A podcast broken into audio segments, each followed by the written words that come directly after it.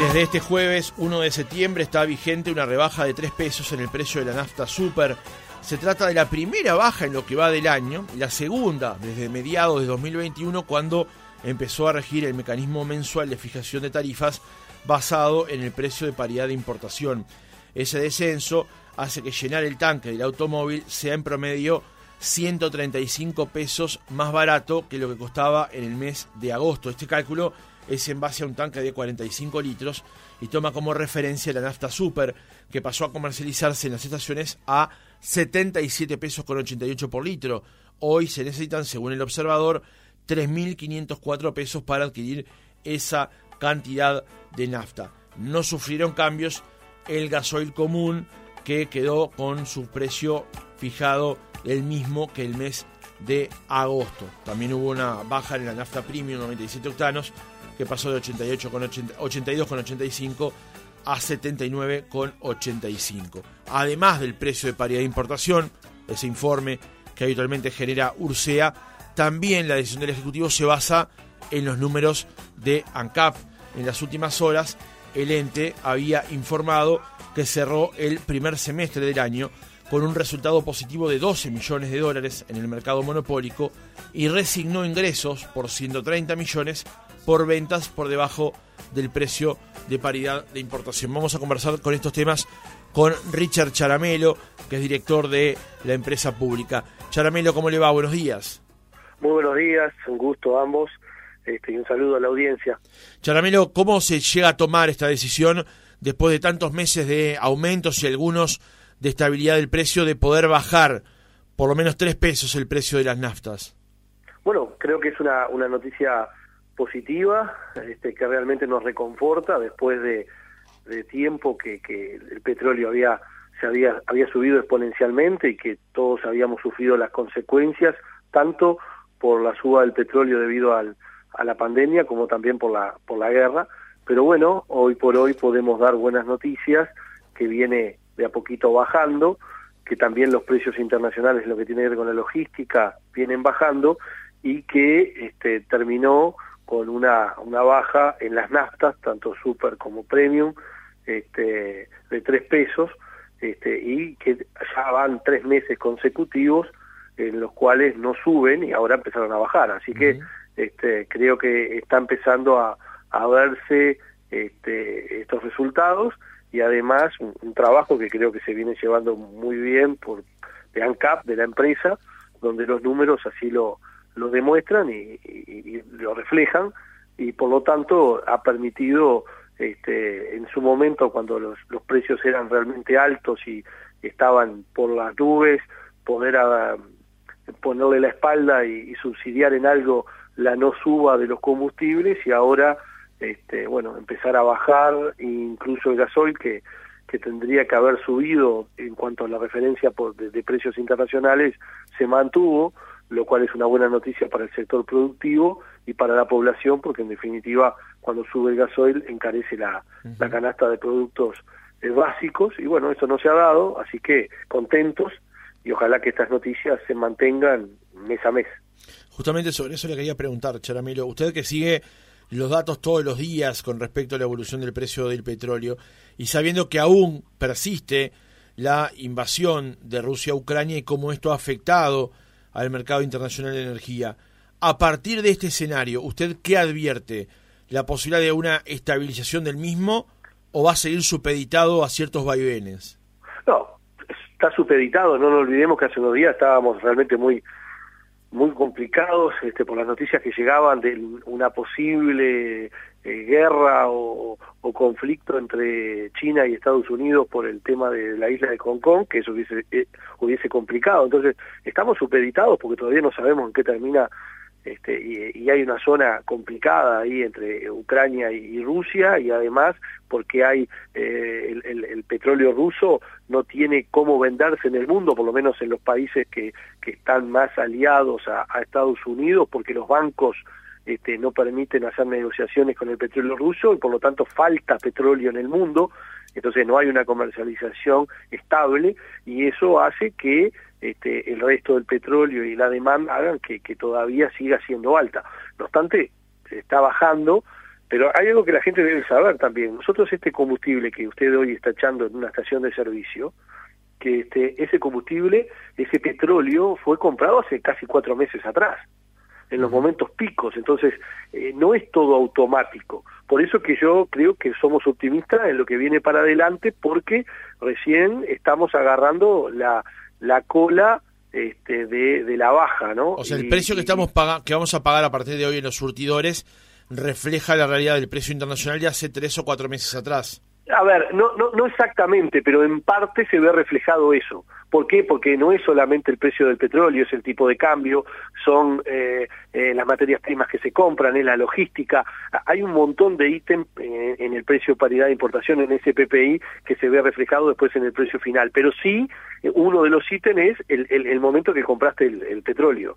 Y hoy el petróleo que estamos consumiendo fue comprado tres meses atrás cuando estábamos en un momento complicado. No el más complicado de todos, pero donde los precios eran superiores. Así que eh, si uno mira para adelante, y bueno, nos da optimismo, y de hecho este, eh, somos a ver, optimistas, en, eh, realmente optimistas en que esta, esta baja pueda mantenerse para adelante, ¿no? Bien.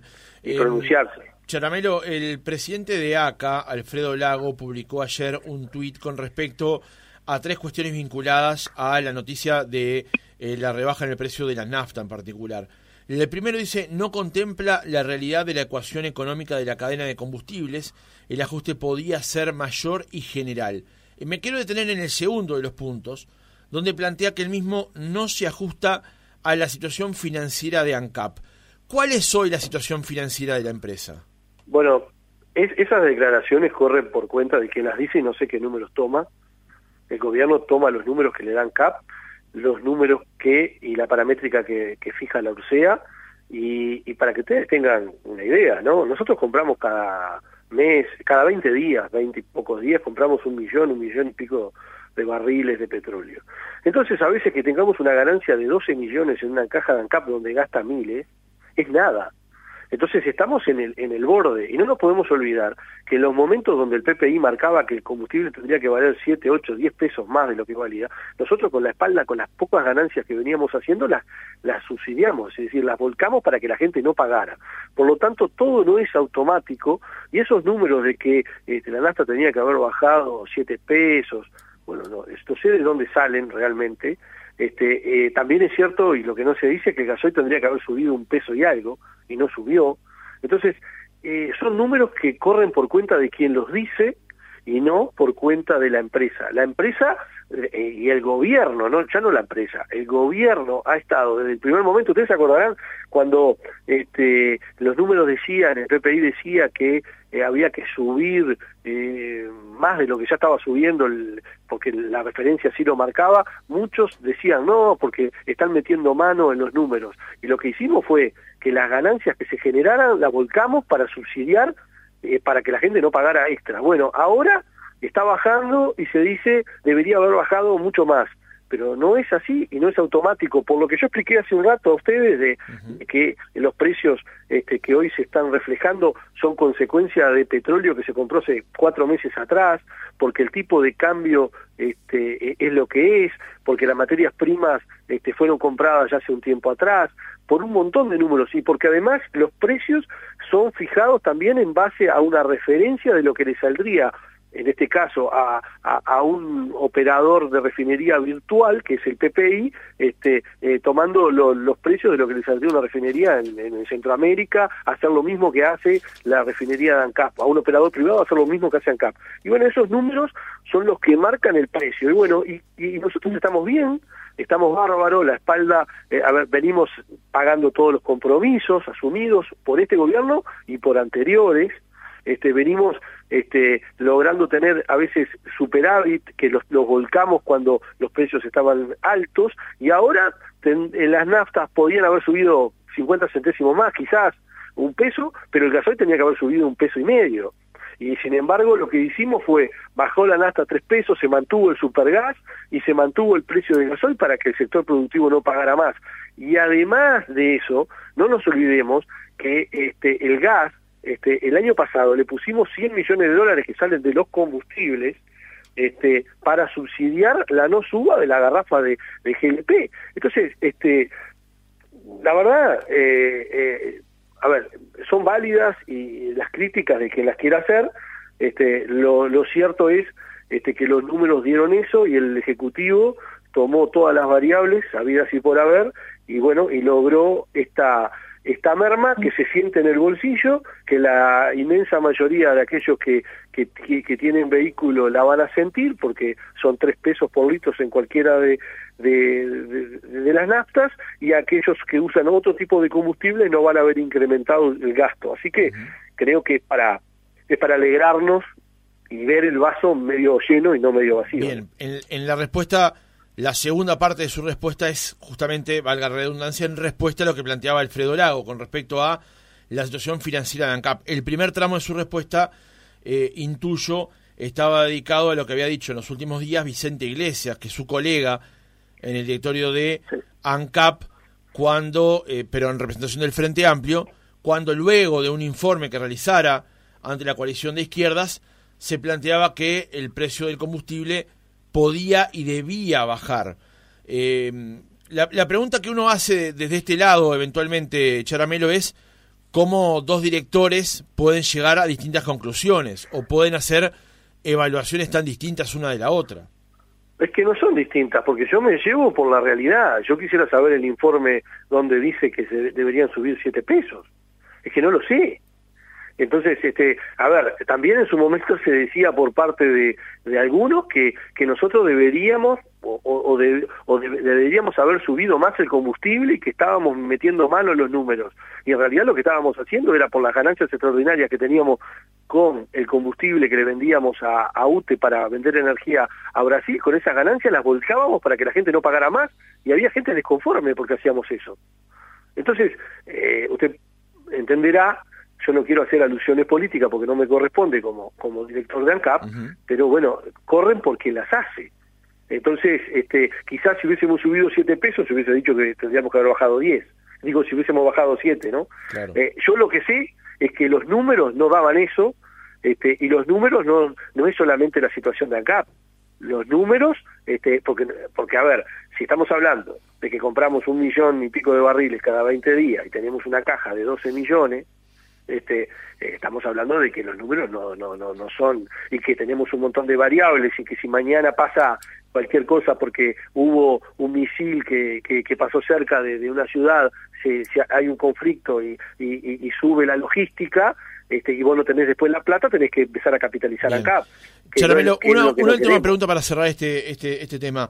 Eh, hasta ahora, con el tiempo que ha pasado, ¿a usted ¿Le parece eficaz, estima que es eficaz este mecanismo de fijación de precios? Yo creo que, yo, a ver, yo creo que puede ser siempre perfectible, pero lo que está claro es que le da la posibilidad a la gente de saber lo que realmente paga por cada litro. Es transparente. Porque antes usted no sabía si pagaba por encima, si pagaba extra. hay, hay gráficas que le puedo mostrar para que usted en algún momento este, se lo traslada a la, audiencia. La gente pagaba por encima del PPI, es decir, antes la gente pagaba extras porque los gobiernos de turno, de todos los partidos, ¿no?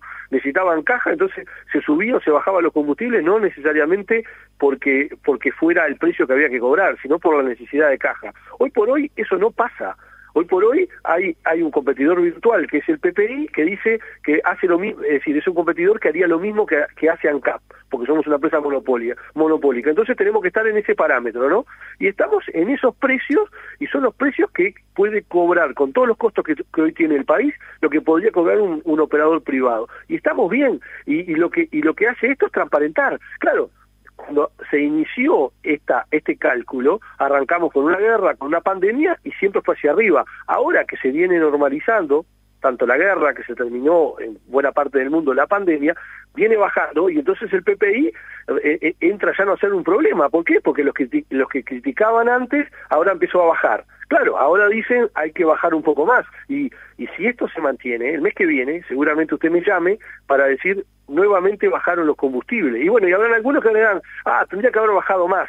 Pero esto es paulatino y dependemos de un mercado internacional, a diferencia del resto de los países acá de la región que tienen petróleo. Uruguay es el único, entre Argentina y Brasil, Chile y demás, que no tiene una gota de petróleo. Somos dependientes de un mercado internacional. Si el mercado baja, seguramente lo vayamos a sentir. Así que eh, creo que la, la regla del PPI, de la fijación de precios, es buena este, y, y, es transparente. Ahora, ¿nos afecta cuando sube? Sí, y nos afecta cuando baja también. Es decir, es, lo que es y es lo que le permite a la gente saber lo que usted paga y por qué paga cada peso cuando echan hasta en el surtidor. Charamero, buenos días. Yo le quería consultar acerca de eh, esto que dice el comunicado de ANCAP sobre que en el mes de septiembre está previsto que haya un paro en la refinería. ¿Qué, ¿Por qué se da este paro en la refinería? Que según dice el comunicado es programado, pero ¿qué impacto podría tener en los números de la empresa? Bueno, ahí tiene también, eh, es una buena pregunta. Estos, estos eh, son paros programados para, para arreglos, para mantenimiento que hay que hacer sí o sí en un lugar sensible este, y va a ser, es un paro programado que son 10 días, pero siempre y cuando se cumplan, cuando no hayan paros, cuando no hayan protestas, cuando, se den tiempo y forma. Si se dan tiempo y forma, bueno, es un paro que, eh, a ver, hace que tengamos que comprar, a veces importar algo de gas, que podamos asegurarnos comprando algo de gasoil, y bueno, y ahí se ya se, eh, se gastan otro, otra plata, ¿no? Entonces, este, a veces tener 10 millones, 12 millones, este, eh, es relativo, hoy los tenés y mañana justamente en este paro este, se complica algo porque, yo qué sé, porque el cracking no arranca, porque justo cuando se fue a, a poner en marcha de vuelta la, la, refinería algo falló, como falló la otra vez cuando, cuando aquella, ¿se acuerda? Cuando la pancarta, que, que, bueno, pasó eso y, tenés que salir a comprar de apuro este gas o tenés que salir a comprar eh, este, gasoil o lo que sea y bueno y ahí ya necesitas plata y ahí es pérdida para la empresa, por lo tanto siempre tenés que tener un colchón. Este, ese paro programado, está ya hace un año que, que, que, que, está está programado desde el mantenimiento y esperemos que, que si, si pasa lo, lo, lo, lo normal, eh, son los días que están programados y después se sigue con el normal funcionamiento. Richard Charamelo, director de ANCAP, muchas gracias por haber estado otra mañana con nosotros. No, muchas gracias a ustedes y un saludo grande a la audiencia.